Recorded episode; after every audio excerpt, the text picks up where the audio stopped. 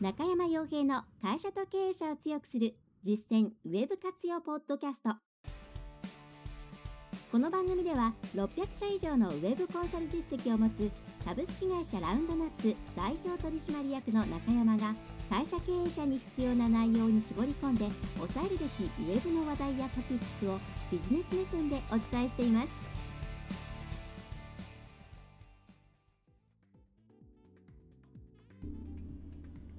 皆さん、こんにちは。ラウンドラップコンサルティングの中山です。中小企業、小規模事業者の方々を中心としたウェブの活用の支援を行っています。さて、今回の YouTube、それからポッドキャストでの配信なんですけれども、今として何にしようかなと思うんですが、えーとまあ、今ちょうどニュースでやっているネタ、まあ、こういうものがテレビでも、マスコミ、まあそのまあ、いわゆる4マスの方でもちゃんと、まあ、テレビでも報道されるようになったんだなと思いましたが、まあ、楽天さんの方、えー、楽天さんって言ってもうちは取引はないんですけど楽天市場ですねの方で、えー、送料の件が、まあ、送料の一律、えーまあ、最低、え、無料無料になる送料の、うん、最下限金額がえ統一されるというニュース、まあ、発表が、ま、ちょっと前にありまして、ま、それに対して、え楽天の、ま、出品者ですねつまり、ま、そこで商売をしている、え方々の方でそれに対して反発が起きているというニュースがまありますと、まあ、これについて、まあ、なんでそんなことが起きているのかっていう背景と、まあ、その後ろにあるですねいろいろなま悩ましい部分それからこれからまあ、特に物販関係においてどういうことを考えていかなきゃいけないのかなっていうことについてその、ま、きっかけの部分をお伝えできればと思います。ま、私自身そんなに実はま EC にどっぷりっていうか結構 EC ってですねウェブのマーケティングについてもセールスについてもそうですけれどもちょっと EC って独特の世界で、まあ、うちみたいにその見込み客を取ってきてその、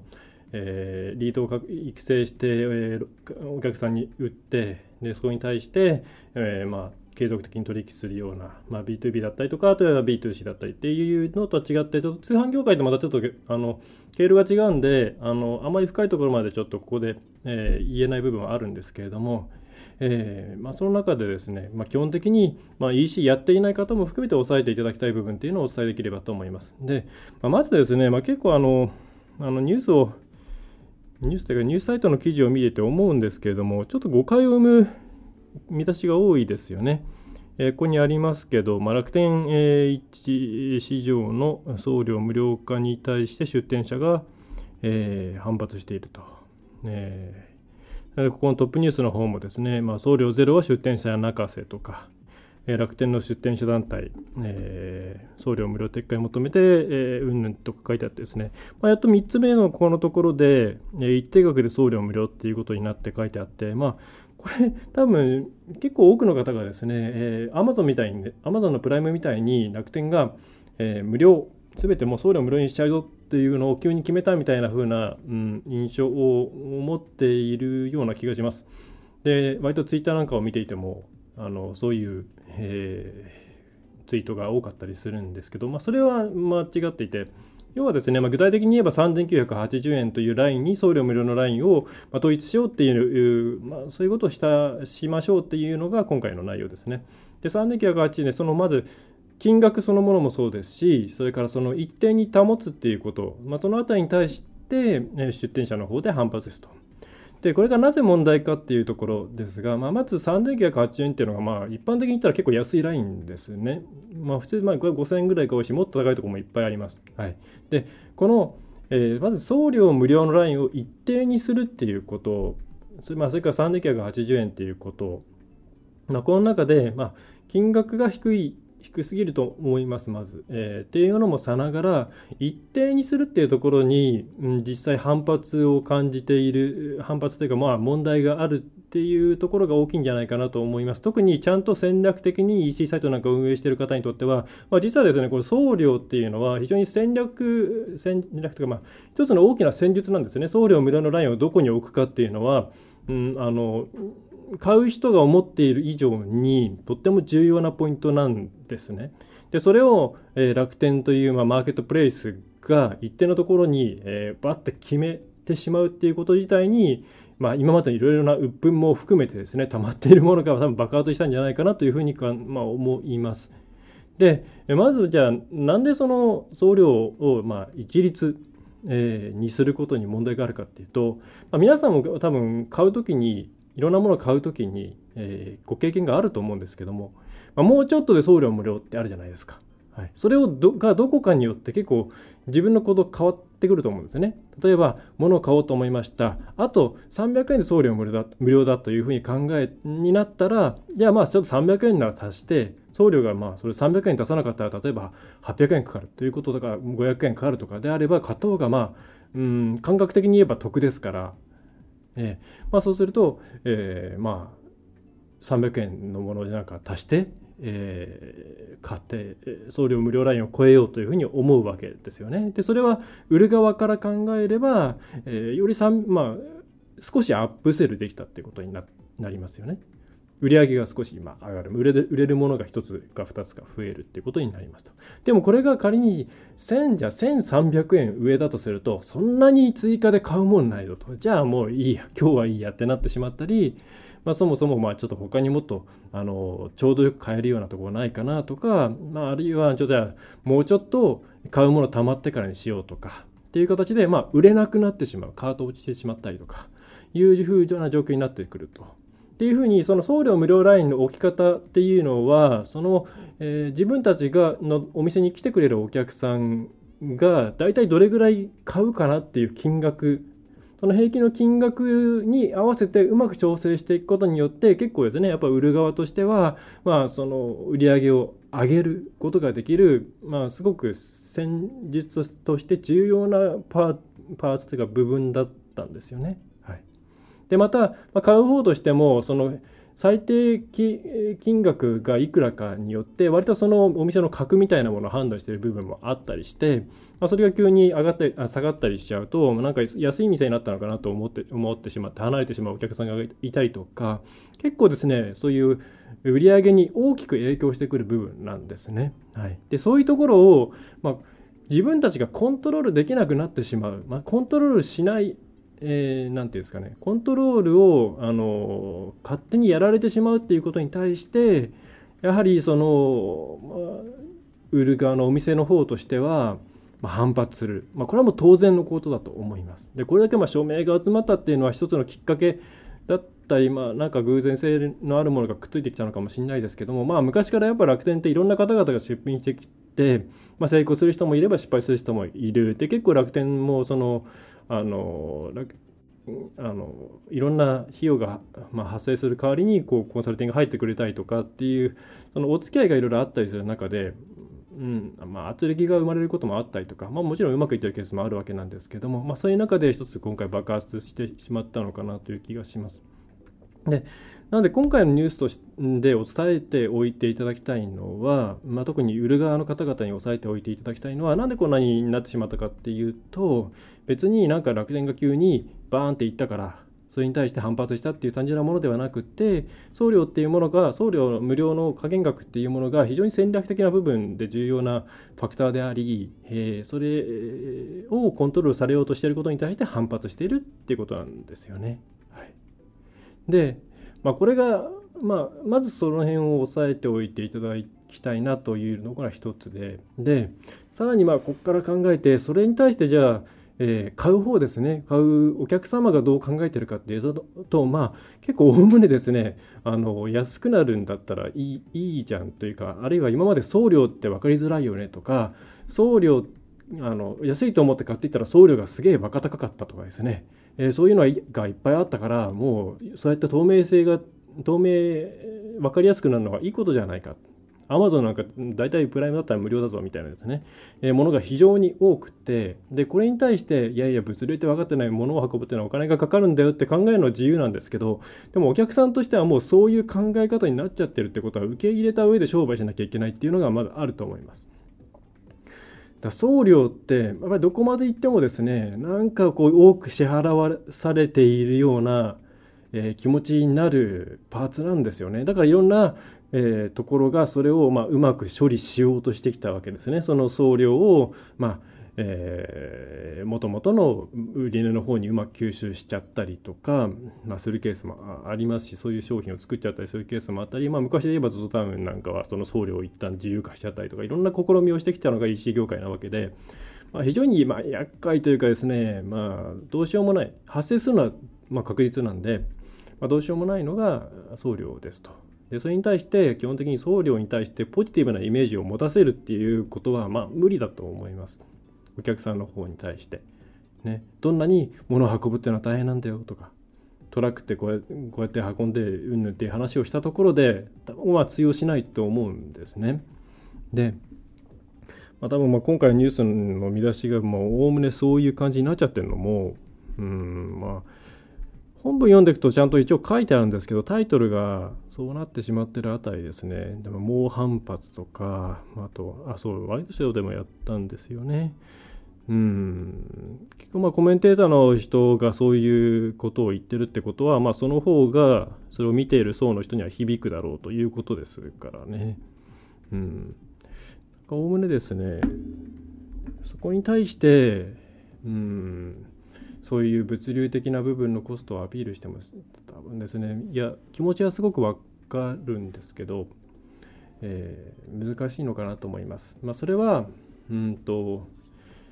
何でしょうね。人と物人や物が代行して運んでくれる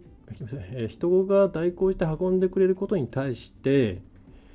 えー、それがどれぐらいのコストかっていうのがもともと多分まあ分かりづらいんですよね。自分が買いに行きました。何かスーパーに物を買いに行きました。でそれを代わりにまあ持って帰ってきてくれるわけですけれどもぱり自分がやっている日々の当たり前のルーチンの仕事とか仕事というか動作作業とかに対してって基本根付け皆さんできなくてただだと思っちゃうんですよね。これは今回の送料云々の話だけではなくて自分がやるっていうことに対してそれがコストにな本来はコストとして自分の生活に、えー、響いているっていうことをなかなかわからないですよね。例えばその、まあ、商売をしていて自分が時間単位で動いてお金をあの稼いでいるっていうことが分かっていれば自分が1時間失うことっていうのはこれだけの損失があるっていうことがもあの分かるんですけれどもまあ普通に生活していてそういう実感を持つことはまずないわけですよね。だ自分が、まあ、例えば、まあえー、一番分かりやすいところで言えば例えば家事とかってやっぱ問題になるじゃないですか。ね、どんだけあれをお金に換算したらどれぐらいになるんだ、まあ、これ答えなかなか難しいですけれどもこれってやっぱりそのどこかで、えー、んなこと言ったってそれ別にお金が出ていってるわけじゃないんだからあの無料みたいなもんだろみたいな考え方をもともと持ち続けていてそういう問題が起きてきているわけで人間自分が動くことに対してあんまりコスト意識がないっていうのが基本なんですよね。で自分が動くことに対してコスト意識がないからそれを代わりにやってくれる人に対して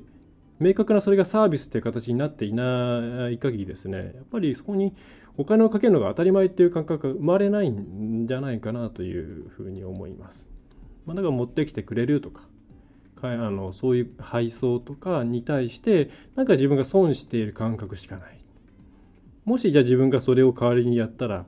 ただでやるのって言ったらやんないと思うんですけどもでもやっぱり送料っていうものに対してネガティブな印象しかないっていうのはそういうことなんじゃないかなと思います。まあこれ仕方ないと思うんですね。で、まずだからそれを前提で EC に限らずさまざまな商売については組み立てていかないとうんまあ、いつまでもマイナスの要因を引きずり印象を引きずっていくことになってしまうと思います。でもまあ難しい問題だと思います。だからこれから事業を進めていくにあたってまあ、一つ、まあ、この事例から学べることとすればやっぱり人とか物とかを移動させるっていうことはどうやってもあのコストがかかりますから、まあ、できるだけそれを省けるような、うん、仕組みを作っていかなきゃいけないんだろうなっていうのがありますね。うん、いやコストかかるんですよ。例えば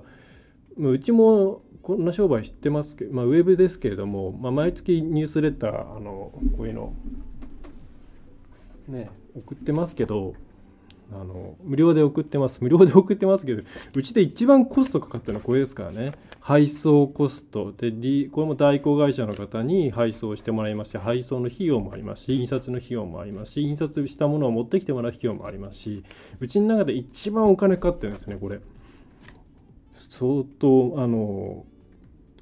あの何万円じゃ済まないですね。10万円単位でかっていて、まあ、それを一応無料で配って、まあ、それはいろんなことを考えた上でマーケティングの全体を見た上でプラスになるっていうことをが分かってるからちゃんとなんか書いてですね、えー、次なんか合併後なんでもうページまで32ページぐらいまで増えてますけれども、まあ、それで相当また お金かかってるんですけども、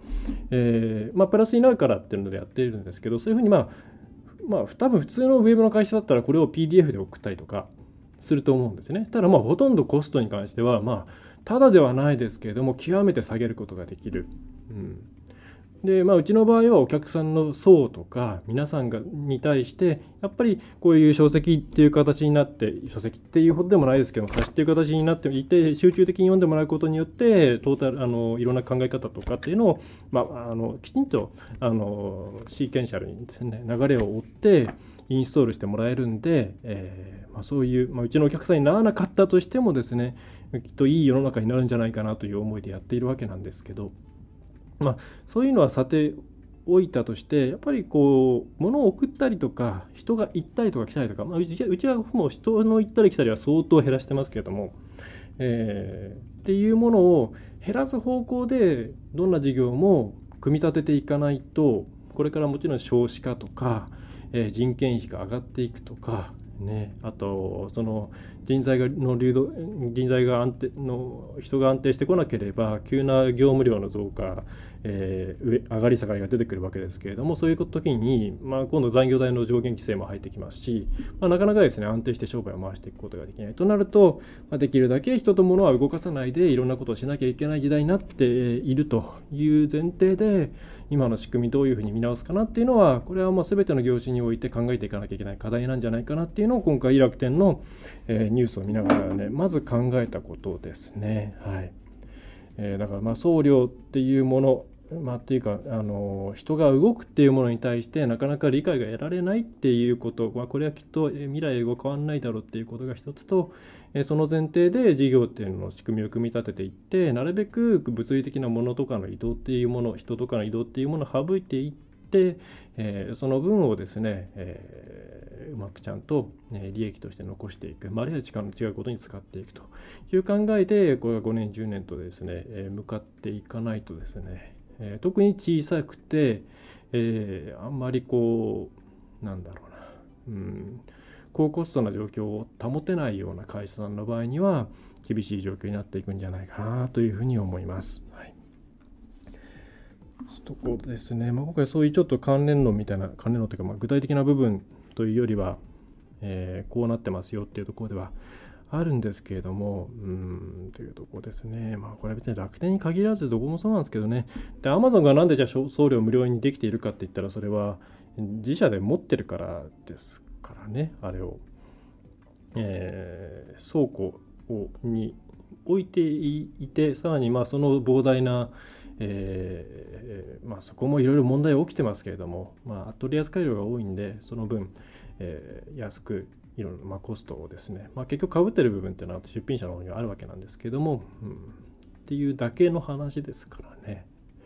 ただまあ今アマゾンが当たり前っていうのがおそらく消費者にとっては、うん、あるので Yahoo ショッピングにしても、えー、楽天にしても、まあ、それ以外のショッピングモールにしても、まあ、送料がかかる可能性が、まあ、あるっていうところは、うん、どうやってもマイナスポイントになってくると思います。まあ、頑張ってるとか頑張ってるとは思います。例えば、ヨドバシカメラさんとか頑張ってますし、うん、あるいは何でしょうね。あとまあポイント結構その例えばヤフーショッピングとかだと、まあ、送料とポイントと,、えーと